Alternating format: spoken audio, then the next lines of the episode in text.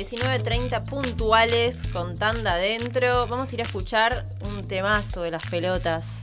Si supieras, escuchen cómo arranca esa trompeta hermosa. Y después vamos a estar hablando ya en minutitos con el gran trompetista de las pelotas, Ale Gómez Ferrero.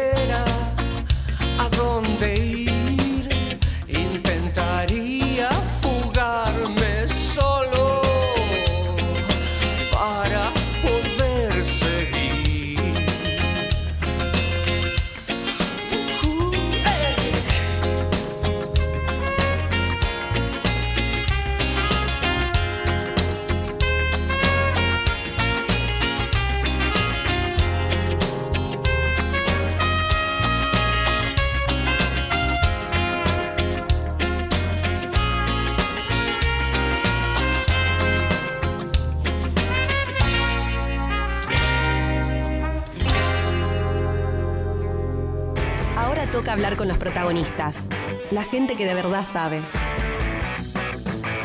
En ¿Por qué no?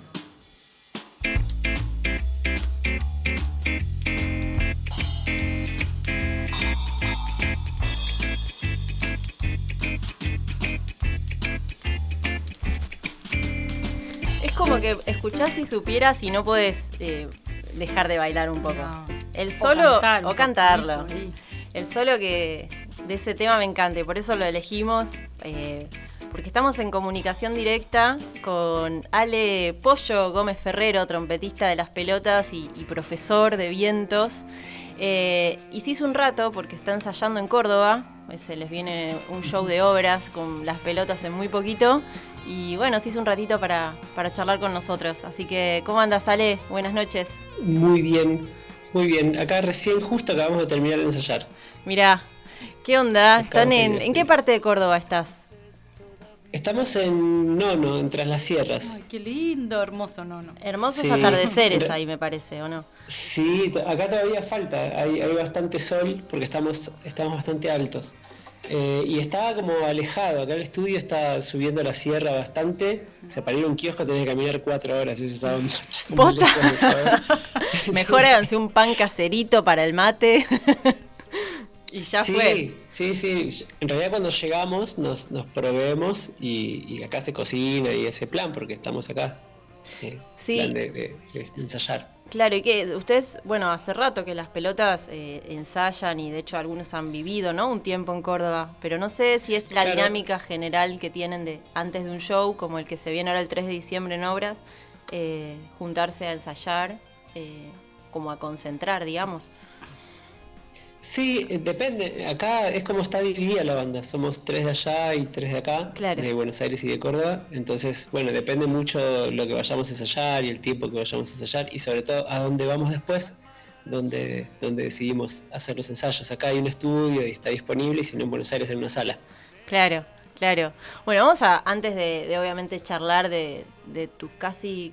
Hoy leía, estás hace casi 20 años, ¿no? Digo, con, con las pelotas, porque eh, empezaste casualmente en un obras cuando se presentaba Esperando el Milagro. El discazo de. cuatro obras. Eh, wow, qué zarpado, ¿no? que te convoquen para. Van, 19 años. Sí. Sí, y, y, lo loco es que soy, eh, soy el nuevo de la banda. Hace 19 años, soy el último que entró. Sos el nuevito de 19 años, ya está, mayor de edad. Sí, sí. Bastante estable la cosa. Bastante estable, te digo, claro. Claro. Y, en los ensayos ya entonces me imagino como el más nuevo, digo, se conocen a niveles... Eh, ¿O todavía siguen habiendo esas situaciones donde te mirás y no te entendés? Porque, no, yo creo que a esta altura ya nos entendemos. Y hace muchos años estamos tocando juntos, nos entendemos bien. Qué, banda, qué hermoso. Bueno, quiero hablar un montón de, cosas con vos. Eh, Ale Gómez Ferrero, vamos a hacer un poco como una breve introducción de algo de... También que, hoy me, colgué leyendo y, escuchando notas sobre vos y me encantó saber que a los 11 años te fuiste a inscribir a un conservatorio. y, además te inscribiste eh, en, un instrumento de vientos, que en ese momento creo que fue el saxofón. ¿Cómo fue eso? Que llegaste ahí con esa determinación eh, inquietud propia de la familia? ¿Cómo fue? No, no, en realidad la familia no. Mi hermana estaba estudiando ahí hacía un tiempo, piano, quedaba cerca de un club donde yo jugaba al básquet y me fui a anotar en, el conservatorio a estudiar música. Me agarró como esa inquietud y llegué al conservatorio y me dijeron, mira, lugar, que haya lugar, algún instrumento, saxofón no hay nadie anotado. Bueno, me anoté en saxofón. Dale. Me fui a anotar en saxofón y me enteré que era cuando el profesor abrió el estuche en la primera clase y dije, ah, muy bien, es este. Y todavía lo estoy tocando. O sea, desde ahí nos conocimos y nos hicimos amigos para siempre. Porque claro. es mi primer instrumento y lo sigo tocando desde aquel momento. Después se fueron como agregando muchos otros. Es como la familia de los vientos. la familia de los vientos, claro. Claro, y de hecho en tus primeros eh, asomadas musicales en bandas, eh, de hecho tocabas el saxofón, ¿o no? Ponele. Tocaba el saxofón, en Una de las primeras creo que fue Onuka o Shambhala, una de esas dos, ¿no? Eh... Uh, hay, hay, hay, mucho antes. Hay mucho ¿Hay Mucho antes? Una banda Nahual. Sí. Ah, Nahual, eh, sí. Hay una banda que se llamaba Nahual, sí. Ahí tocaba saxofón, y después de ahí pasé a, tocar con los Zumbanda de la Turca, que ahí empecé a tocar ya trompeta. Y después en Shambhala y toda esa movida del oeste ya tocaba trompeta. Ah, ya estabas con trompeta, va, ahí va. Sí, ambos en realidad, pero más bien desarrollaba la trompeta. Era como, no sé, más requerida en ese momento. Sí, sí. Y mm, y ahora un poco, bueno, en las pelotas tocas principalmente trompeta, pero también tocas otros instrumentos. Y de hecho, eh, no sé si te han convocado como por el combo de vientos, cuando te eligen o te, dicen de, sumarte a la banda hace casi 20 años. Eh, un poco con, la necesidad de sumar vientos en general o trompeta. Vos que... Mira, cuando entré éramos un ensamble de de trombón, saxo tenor y trompeta, hmm. eh, que eran los vientos de una banda llamada Rhythm, que Alejandro Sokol tocaba con ellos. Y después había como mucho más repertorio de, trompeta en la banda, que tampoco es tanto, en, porcentaje de cantidad de temas la trompeta aparece cada tanto, y eso me dio como cierta libertad de, tocar otros instrumentos. Entonces me empecé como a ocupar de la percusión, me empecé a ocupar un poco más de los coros o claro. no sé. Eh, hasta el año pasado estaba tocando las guitarras acústicas, ahora vamos a ver qué, hace, qué hacemos con eso. Bueno, no sé, lo, que haga falta, en realidad está bueno pensar como... Qué genio, Ale, tranquilo. A la, música, ¿no? Como... Multiinstrumentista, sí. Sí, pero hay algo de, por ahí la formación clásica que, que a veces es ponerse más en función de lo que la música necesita, como correrse un poco de uno mismo, ¿viste? Si hace falta durante un tema tocar pandereta de punta a punta, adelante con todo, porque es lo que la música requiere y eso es lo importante. Sí, totalmente. Cualquier otro corrimiento es, es extraño. Sí, de hecho escuchaba uno de los últimos temas, una versión en donde estás tocando eh, el cello, que era en una versión de la... ¿No? No me acuerdo si la vi a principio de este año o el año pasado, que reversionaron un par de canciones clásicas, en este caso de las pelotas. Eh, y te vi tocando el chelo. Dije, bueno. Sí, esa es, como la última. Yo estudié en el mismo conservatorio donde estudié saxofón. Lo siguiente que estudié fue contrabajo. Pero en ese ah. tiempo eh, yo era un adolescente y no me lo podía comprar de ninguna manera. Y después, cuando un poco empezó a funcionar esto de, de vivir de la música, me compré un chelo y y con la pandemia lo empecé a tocar. Lo tengo hace años, ¿eh? Ah, mira. me, iba, me iba asomando el instrumento, pero con la pandemia dije, bueno, ahora sí tengo tiempo, cuando estaba todo súper cerrado, ¿no? Con la cuarentena súper cerrada. Sí. Dije, bueno, es ahora. Y me senté a estudiar, tomé unas clases y, ahí fue. Y en un momento fue como, bueno, vamos a hacer versiones, probé un chelo y, y pasó, o sea, gustó, pero la verdad es que no lo sé tocar. Lo estoy empezando a aprender a tocar, es una cosa así como, bueno. No, pero está bueno. ese instrumento. Claro, y esa es una propuesta. Me encanta, estoy fascinado. Me imagino que llevaste vos en este caso, ¿no? Digo, de, aportar desde el chelo para una nueva versión. Creo que en este caso fue Bombachitas Rosas, si no me, no sí, Sí, sí. Sí, cuando, cuando empezó a circular la versión escuché como esa idea y dije, bueno, probémosla. claro. bueno, sí, ahí está, ahí quedó. Qué bueno. Muy extrañamente. No, pero está hermoso. Ahora lo vamos a escuchar porque lo tengo. Así que bueno, vos sos ah, del oeste, ¿no? Del oeste del Gran Buenos Aires. ¿En qué conservatorio estudiaste? Porque ahora quiero conectarte con el eh, oeste. Muy bien, en el Conservatorio Ginastera, que es el Conservatorio de Morón. Ah, mira, bueno. Es un conservatorio de música clásica. De música clásica. Y mm, sí, sí. bueno, veo, veo que por esto que, que tu otra gran faceta, o que puede ser una arista más, ¿no? Digo, eh, propia del ser artista, que hace ya como también unos 15 años eh, estás dictando un taller de, vientos. Eh, de manera totalmente gratuita y según lo que vos me contabas, y acá ya te cedo la palabra, era un poco como con, el objetivo de formar a, músicos y a músicas en lo que son instrumentos de vientos, porque te diste cuenta que quizás no había ¿no? tanta formación en ese momento y en la zona. Eh, ¿Cómo fue? Eso, el nacimiento de, este taller que, ya lleva 15 años y que devino también y trajo otras cosas, ¿no? Otros proyectos. Sí, bueno, en realidad la cuestión es que en ese tiempo en el oeste no había ningún otro trompetista. O sea, estaba yo solo. Y empezó a aparecer como una, movida musical muy intensa, vinculada un poco con el reggae y con el rock latinoamericano. Y ahí aparece Shambhala y Chicos y Nuca. Y toda una, movida que que partió como una especie de familia musical. Y en Morón empezaron como, como a activar esa, esa cuestión y en Castelar también, como todo el partido ese como del oeste lejano. Eh, y había un montón de bandas y había festivales y no había más vientistas y esa música en algún punto requería de esos instrumentistas. Entonces yo terminé tocando en ocho bandas a la vez ensayando todos los días, dos veces por día, que estuvo bueno porque fue un fogueo profundo, o sea, fue muy formativo para mí. Sí. Hay un festival que se llama La, Minga en Morón, y el primer, la primera vez que, se hizo, se hizo en, una plaza en Castelar. Y tocaban ocho bandas. Y yo tocaba en las ocho. fui, al mediodía, probé sonido. Y cambiabas vestuario, que sea. No, no, pero en un momento me agarró como una inquietud, viste, como, che, ¿no, habrá, no, será que la gente quiere ver alguna banda donde no esté yo? Claro, claro, eras ahí buscando a Wally. Sí, claro, y de repente vino, venía como, no sé, la séptima banda y hablo con la banda y le digo, che, mira, estoy tocando hace seis bandas. Me, generó este, esta inquietud y me dice, pero los temas tienen la trompeta, no sé, no lo vamos a cambiar ahora. Bueno, está, subo y me toqué el festival entero. Claro.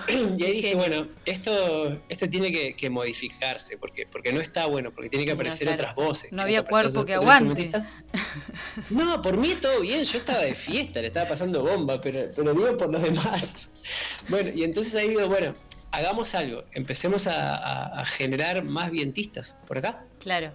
Eh, tuve como unos cambios al principio de vientistas que venían un poquito más de lejos, otros trompetistas, y después empecé a, dar ese taller. Que el taller también tiene como una, una cuestión que cuando estos instrumentos son exóticos acá, es como estudiar trompeta en Argentina, ahora es más popular, pero en ese tiempo era como estudiar charango en Alemania. Claro. era muy raro, tenías que ir a la casa de uno que supiera, o que lo veías tocar y te gustaba, y, te veías a la casa y le preguntabas cómo se hacía tal o cual cosa. Claro.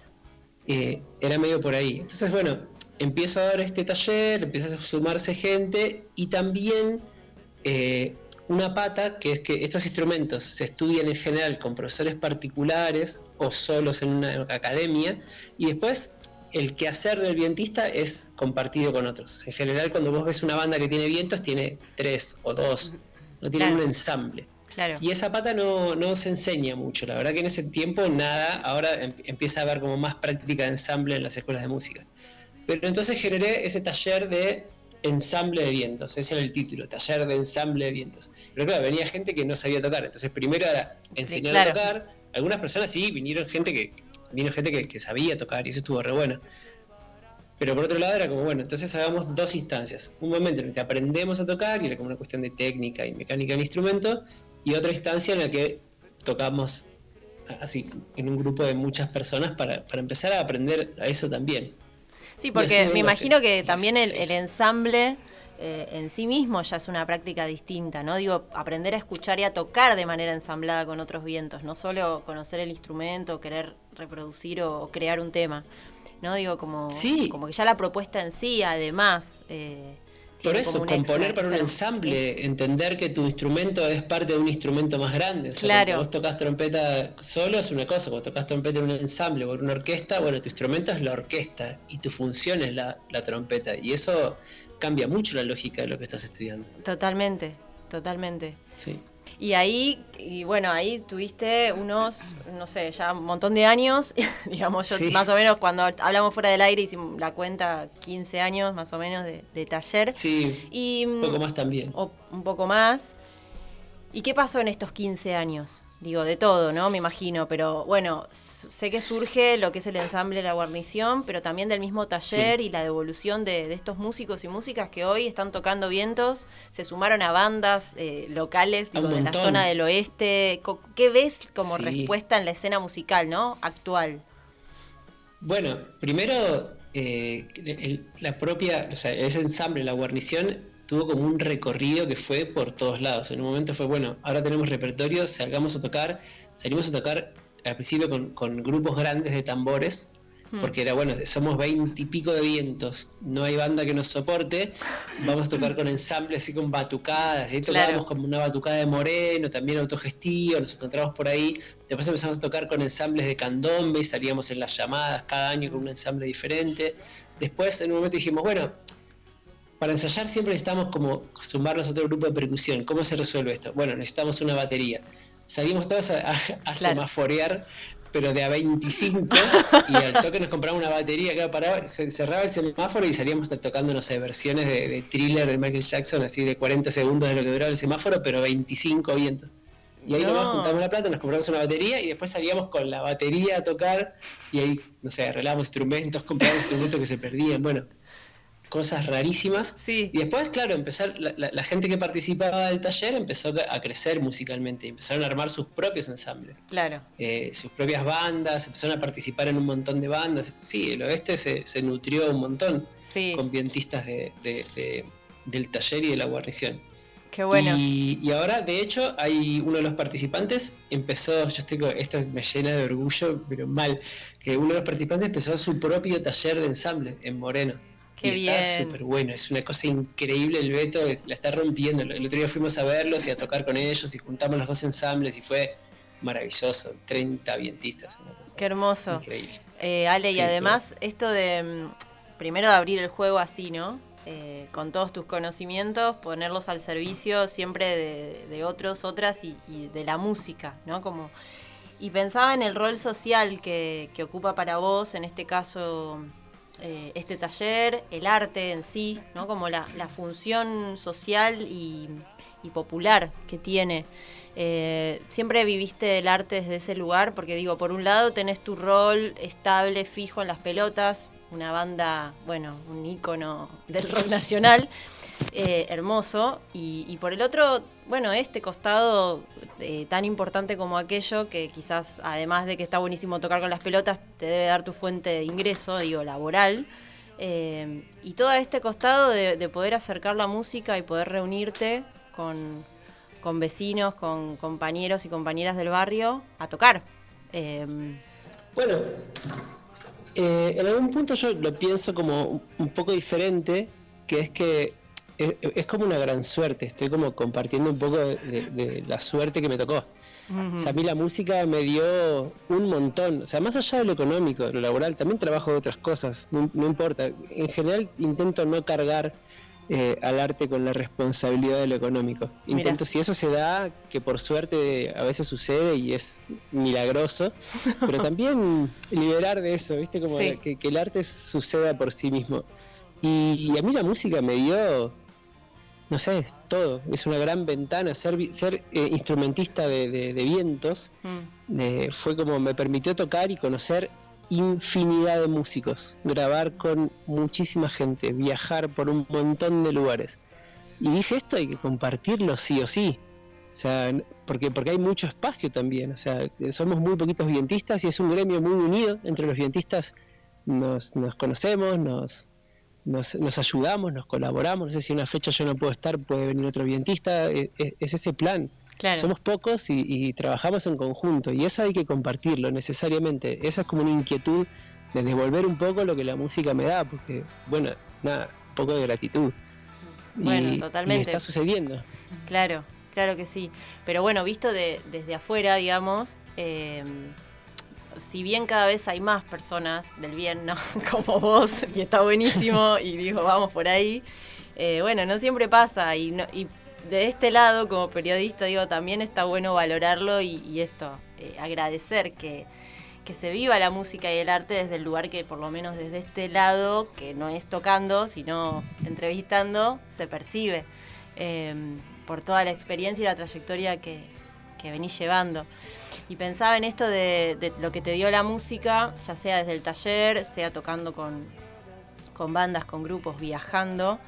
Em, nada, hacer algo de, ese recorrido de, lugares quizás que estuviste con, artistas que jamás te hubieras imaginado o que te sorprendieron, que quizás ni conocías y en un viaje conociste y digo que no, te gustaban previamente, pero porque no los conocías o no eran quienes te interesaran estar en contacto y de repente te sorprendieron para bien. Si tenés alguna así como especie de, anécdota o de recuerdo, ¿no? Que te haya marcado o que te haya aportado algo distinto significativamente hablando, ¿no? A tu carrera. Em, en general, eh, por una dinámica de estos instrumentos, de, compartir con un montón de bandas increíbles, por tocar con una banda importante como las pelotas, claro. compartir festivales y escenarios con, el mundo entero, eso fue increíble, o sea, para como experiencia mm. musical es, es, lo máximo. Y también, por otro lado, me llevó a caminos muy extraños, no sé, eh, el año pasado, bueno, el año pasado no contó, saquemos los dos años que no contaron de pandemia. que fueron más raros que... sí, totalmente. De repente me llaman y me dicen, che, llegó un bengalí que va a hacer unos kirtans y necesitan un trompetista y le hablamos de vos. ¿Qué? Sí, claro.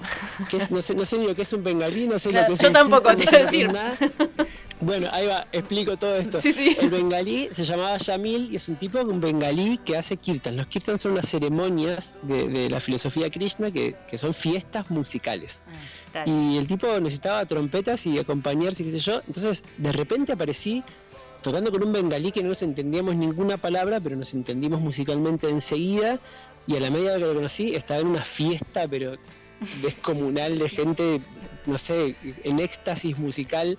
Y eso, viste, te pasa y decís, en un momento parás de tocar, mirás para el costado y decís, ah, bueno, claro. listo, venga, es por acá. Y, pasan, eso, eso, eso después, bueno, no sé, como tocar en, en, obras con las pelotas al principio, en River con los Stones, no sé, te pasan un montón de cosas wow. Tengo una foto con los Stones, así como, ¿qué haces? ¿Qué haces, Mike? En, mi caso, todo eso lo veo como algo muy ridículo, pero sucede. Claro. Y eso es, es, la trompeta que me va llevando de un lado para el otro, o el trombón, o el saxofón, o lo que quieras, ¿no? Pero me va llevando de un lado para el otro, así yo me dejo llevar, porque, porque lo que propone siempre está bueno. Sí, y, si no también está bueno. Y si no también, claro. Me imaginaba los primeros cuatro obras, aquellos cuatro obras con las pelotas, y ahora que casi 20 años después volvés a obras. Eh, ¿Qué te acordás de, de aquellos primeros toques en vivo con las pelotas? Que además no sé si era una banda que, bueno, seguías puntualmente, obviamente debe formar parte de, es como parte de todo argentino argentina ya, ¿no? El rock nacional, pero bueno, no sé si puntualmente era una banda a la que seguías o que encima además eras fanático, pero bueno, eh, recordar algo de, ese primer Obras de hace casi 20 años. Fanático no, pero había estado en el Obras anterior, cuando habían presentado Todo por un Polvo, había estado ahí y me, lo había flasheado. Saltando. Y es una banda que del otro lado. Eh, ahí, eh. sí, sí descontrolando, tirándome, bueno, no sé si, alguien se acuerda de, de, ese obras, en ese momento cuando sacabas la popular porque era más barata y te tirabas al, al, piso arriesgando tu vida. Sí, que te pasen por arriba, así no decir, ¿qué hago ahí? Básicamente era eso. Y bueno, flasheando un montón, después a, los, no sé, un par de años, eh, em, que, que, me convocaron para tocar en obras que nunca había tocado y era para mí como un templo increíble donde sucedían cosas maravillosas. Había visto infinidad de, recitales en ese lugar, siempre desde el público. Y con las pelotas, que es una banda cuya trayectoria yo respetaba, pero, pero muchísimo, son referentes. De, imagínate, primero de toda la historia de consumo, después de cómo se manejaron eh, independientemente. Y, hicieron esos discos súper explorativos y rarísimos, con una libertad creativa increíble. Sí, los admiro un montón y, de repente, bueno, se invitan a tocar. Uf. ¿Quién te invitó de ellos? ¿Cómo fue? O no sé, digo, ¿venías más del, palo de Germán o de Alex o Cole o de alguna? No, en realidad era, eh, en ese tiempo había una banda llamada Reading, todavía están. sí. Reading que tocaban, eh, sí. ¿Reading que ¿Pero de reggae decís? No. Claro, sí. Ah, ellos hacían, sí, sí, sí, esa banda. Claro. Y hacían de, de, backing band cuando Alejandro Sokol salía a, tocar aparte. Ah, sí. Como con su proyecto solista. En realidad todavía no existía el proyecto solista. Y entonces salían a tocar con ellos y, los vientistas de esa banda, eh, bueno, cuando, cuando deciden hacer obras, quisieron poner un ensamble de vientos. Y yo conocí a Fabián por otra banda, Fabián el trombonista por la zurda y me convoca, porque habíamos tocado, habíamos ensamblado bien y ahí vamos. Y de repente fue llegar a la sala, llegué temprano, como si me pasaron un cassette todo rayado, no sé cómo se escuchaba pésimo con los temas. Me dijeron, sacar los arreglos y pasárnoslos. Bueno, perfecto, me fui a casa, saqué los arreglos, qué sé yo, y se escuchaban todo mal. Saqué lo que pude y el resto, digo, lo resuelvo en la sala. Sí. Y me fui ahí al ensayo, llegué, estaba Germán, yo no lo podía creer, fue como, uff, ¿qué me está pasando? Qué hermoso. Y al toque llegó el resto de la banda, fue meterme en el ensayo, empezar a tocar y, que todo fluya, estuvo re bueno, fue como muy orgánico, todo sucedía. Eh, yo me había preparado bastante para eso, había sacado los temas, había propuesto cosas. Eh, ensayamos, me propusieron un par de temas más como de sacarlos ahí y después a tocar. Y ahí saliste. Bueno, en un momento Sí, en un momento eh, Tomás me, pregunta si yo podía viajar, porque se ve que tenían unos viajes, hay unas giras ya, ya como concertadas. Sí. Y le digo, sí, yo venía tocando con Caramelo Santo, otra banda sí, como... claro. De también fue como una gran... Sí, sí. Sí. con muchísimos vientos, una banda que, que fue una gran escuela para mí. Hay un saxofonista se llama Pablo Clavijo, que es un arreglador increíble, y fue eso, aprender a, a bancar una banda que tocábamos, no sé, 30 temas por show y todo lleno de vientos. Hermoso. Y había que arreglar y había que tocar, sí. Y estaban de viaje, se habían ido a Europa con un viaje que estaba concertado antes que, que yo entré a la banda, así que tenía lugar. Y me dijeron, ¿puedes viajar? Encantado. Y empecé a viajar con ellos. Estuvo buenísimo. Sí, me imagino, ¿no? qué bueno, qué linda historia. Y bueno, eh, obviamente, cómo no, no mencionar, aunque sea algo de Sokol, ¿no? Que físicamente por lo menos nos dejó en 2009 fue, eh, hasta hace, antes de que él partiera, eh, recién mencionabas esto, esto te quiero preguntar en concreto y vos comenta lo que quieras, pero de que participabas con él en otra banda que él hacía, que él llevaba adelante por fuera de las pelotas. Eh, ¿De qué se trataba esa banda? Porque algo también escuché que se llamaba, no sé si era El Vuelto o, algo así. ¿Eh? Sí, se llamó El Vuelto y se llamó La Propina. Y La Propina, ahí va. En distintos momentos. Eh, pero ¿qué hacías? Porque era medio gracioso, como a veces acordaban tocar por fuera del circuito quizás más eh, comercial, digamos, y, y en los lugares que tocaron. Sí, bueno, en realidad era porque, porque Ale tenía como otras, eh, no sé, inquietudes musicales, a él le gustaba muchísimo, pero muchísimo Bowie y Peter Gabriel, y, quería tocar esa música. Entonces, eh, nada, armó como una banda para eso. Ah, y, y, era una banda de covers, en general, por ahí tocamos algún tema de las pelotas, algún tema de Ale, pero básicamente hacíamos covers. Y, y nada, me, invitó a tocar al toque que, empecé. Yo lo disfruté muchísimo, porque era eso, era, era también disfrutarlo desde otro lugar, con, mucha menos estructura, tocábamos en barcitos, el sonido era en general un desastre. Claro. Bueno, era, lo que era, era una banda muy del under y que tampoco tenía tanta proyección. Era como, bueno, Ale tenía ganas de salir a tocar y vamos en esa. Claro. Y a veces aparecía con, no sé, decíamos, bueno, quiero tocar todos estos temas. Nosotros nos juntábamos a ensayar con, con una banda, que era una banda que estaba armada así como entre amigos, y, aprendíamos los temas y él venía y los cantaba. Genial, siempre genial, tenía una presencia escénica increíble. Y otras veces, no sé, me decía, una vuelta me llama y me dice, che, estoy acá en Ramos, ¿te venís a tocar? Y digo, bueno, ¿qué yo? Y mirá, estoy yo solo con la guitarra, así que traete. Eh, ¿Vos tocas la batería? Me dice, ¿tocás la batería? No, vale, yo la batería. me, doy maña, pero no tengo batería aquí en casa. Tengo unos tambores, si querés los llevo. Me dice, bueno, traete la trompeta y los tambores. Y de repente terminé como acompañando a Ale que había sacado una fecha en un bar que bastante grande, o sea, había mucha gente.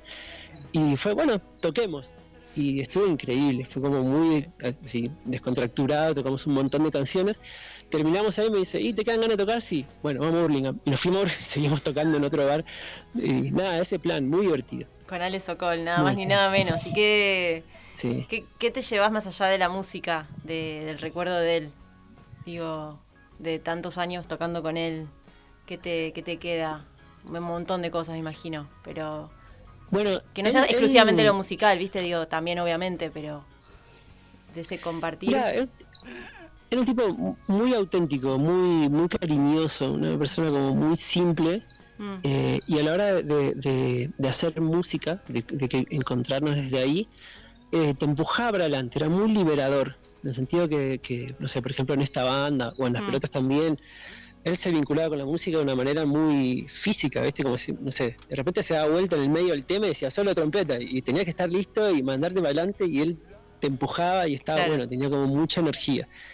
Y después, bueno, ¿no? Todo lo que pasó, todo lo que conocemos todos, de, que es como, bueno, la parte muy, muy triste de la historia, que es, bueno, eso, una, persona, una persona que estaba muy enferma y que no, no logra recuperarse. Eso fue como muy, muy triste, pero bueno, por suerte me vinculé con él desde un lugar muy artístico, muy genuino y, lo, pude disfrutar muchísimo y eso me, quedo con esa parte. Obvio, sí, todos nos quedamos con, esa parte y con el arte, ¿no? Que es lo que, lo que está ahí. Pero bueno, vos en, esa cotidianidad, digamos, o esa, esa cercanía, eh, me imagino que te van quedando también de cada experiencia, no solo con Ale Sokol, con mismo con Germán y con todo el resto de músicos y músicas con los que estás compartiendo, también en, en los ensambles, la docencia ¿Qué onda el palo de la docencia? Me imagino que también es otra área que, te debe devolver un montón, ¿no? Digo, además de, generar este semillero de, de vientistas.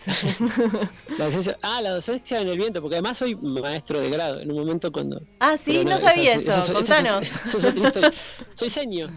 ¿Sos seño? No, soy seño. Eh, en un momento cuando empecé a, poder vivir de la música, eh, me di cuenta que tenía algunos horarios libres y viste que a mí no, me sale mucho lo de quedarme quieto, así que me, nada, a mí me interesaba la educación desde siempre, así que hice el magisterio y, me volví señor. Y hace muchos, muchos años que trabajo en eso. No, no tomo grado porque mi vida de rockero no se condice con, con el diseño. Con, con, con, el llegar todos los lunes, de lunes a viernes a las 7 de la mañana, como que por ahí estoy de viaje. Sí, sí, sí. Bueno, tendrías que ir a un terciario, un nocturno. Podría ser un seño para terciario, ¿no? Pero no sé, ¿qué estudiaste para primaria?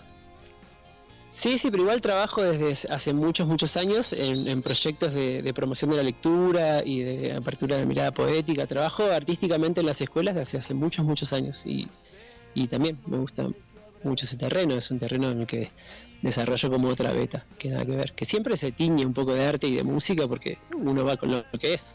Claro que sí. Eh, y ahí estoy. Hermoso. Bueno, gracias Ale por, por este rato.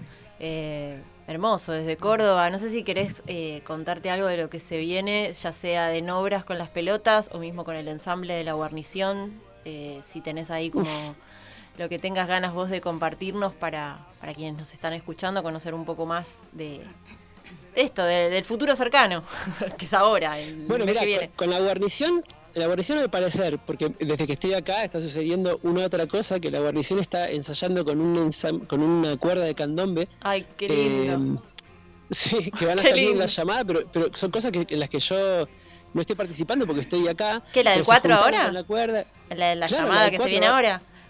Ay, no te puedo creer, y van a tocar ah, con, Yo quería ir, pero con no una, con una comparsa se llama Candombe Amistad, se llama la comparsa, es una comparsa de la boca hay una, participante de la guarnición que es de la Boca e hizo ese, ese link, esa relación, y estuvieron ayer ensayando en Ituzaingó y se van a tocar eh, el 4. Eh, yo voy a ver si llego o no.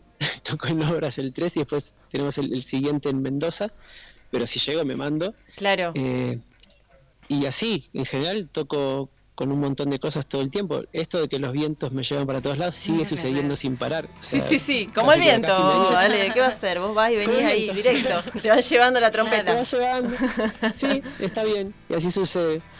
Qué bueno, qué bueno. Así que el 4 de diciembre, en la que es la gran llamada eh, de Candombe, la guarnición se suma a una de las comparsas. Sí se suma una parte de la guarnición. Es, claro, porque la guarnición es, es autogestivo. Entonces, ah, cuando, cuando alguien saca una fecha, la pone en el grupo, que el grupo son, imagínate, no sé, como 80 personas, y cada uno se anota. Como dice, bueno, yo puedo, yo puedo, yo puedo, yo puedo, yo puedo.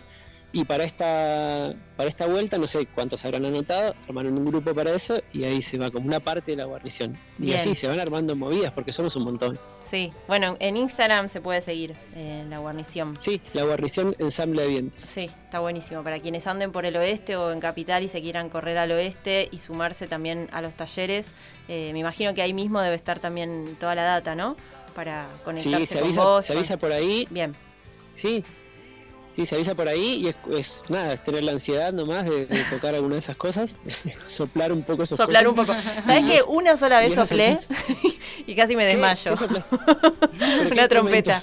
No, me hiperventilé, Ale. Tendría que cuando vaya para Buenos Aires eh, pasar por el taller y aprender porque tengo menos técnica. Yo toco tambores, pero lo que es viento me desmayo. Debe haber una técnica. No, terrible. Eh, pero es hermoso.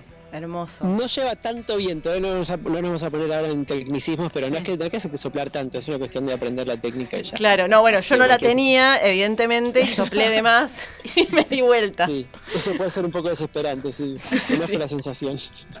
sí, así que bueno, eso entonces por el lado de la guarnición y por el lado de las pelotas en, obras. Eh, algo que quieras comentarnos o algo de lo que estuvieron ensayando que va a estar buenísimo, que nos quieras adelantar. Y estamos estamos volviendo al eléctrico. O sea, hace dos años que no tocamos esto. Nosotros hicimos un, espectáculo acústico que de hecho todavía está vivo y lo, vamos a tocar en distintas situaciones. Porque hicimos un acústico cuando, cuando nos comentaron que, bueno, se abrían los aforos mínimos y que, la gente tenía que estar sentada. Dijimos, bueno, si la gente está sentada, sentémonos nosotros también. Y, eso, llevar como un espectáculo que, que, permitiera a la gente disfrutarlo desde, desde su asiento, ¿no? Que no arengue, que no te deje como manija de pararte y hacer un poco porque no se puede hacer. De hecho, termina terminó sucediendo, mal que mal en alguna situación, pero, pero no por culpa nuestra. O sea, intentamos controlar todo lo posible. Sí, el espíritu de las pelotas sin pogo y sentado es difícil, me imagino también. Aunque fue difícil. Sí. Igual estuvo re bueno, es un espectáculo súper lindo que lo vamos, a, lo vamos a de hecho creo que en Cosquín vamos a tocar los acústicos en la carpa. Ay, mira qué bueno. Em, sí, está, está bueno ese plan. Hay que ver, todavía falta tiempo y tenemos que decir. Pero bueno, en obras volvemos a rockear. Claro. Y estamos ensayando eso porque hace dos años que no, que no enchufamos las guitarras y, apretamos los pedales. Es un montón. Es un montón. Y ahora estamos acá ensayándonos. Es un montón, dos años es mucho tiempo. Es un montón, es un montón. Y qué bueno volver a un obras para, para este plan y reencontrarse con, con el público. Así que, bueno, la mejor para, para ello, el 3 de diciembre entonces en obras con, con las pelotas.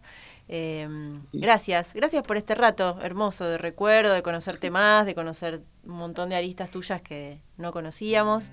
Em, y nada, ahí, la verdad, mucho respeto por todo tu laburo en todas las áreas que haces. Bueno, muchísimas gracias y muchísimas gracias por, por invitarme a conversar un rato. La pasé genial. Bueno, me alegro. Y, y estoy por acá, cuando quieran. De una, bueno. Si, si, querés volver a tocar la trompeta, bueno, ya sabes. sí. Voy a ver si me animo. Si voy para el oeste, eh, me, me, arrimaré al taller de una. Ahí estaremos. Bueno, gracias, Ale. Te mando un abrazo. Otro para vos. Estuvimos hablando con Ale El Pollo Gómez Ferrero, trompetista y profesor y senio también, nos enteramos hoy. Eh, bueno, nada, entre las bandas que está es Las Pelotas, pero estuvo en un montón de proyectos hermosos. Y nos vamos a ir a escuchar un temón de Las Pelotas, un clásico, cómo se curan las heridas.